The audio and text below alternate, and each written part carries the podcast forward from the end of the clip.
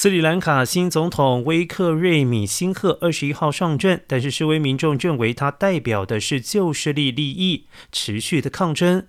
这位新总统上任首日就下令军队驱离示威群众。印度时报近日社论指出，威克瑞米辛赫未获得人民充分授权担任总统，旧势力利益印象挥之不去，民愤难消退。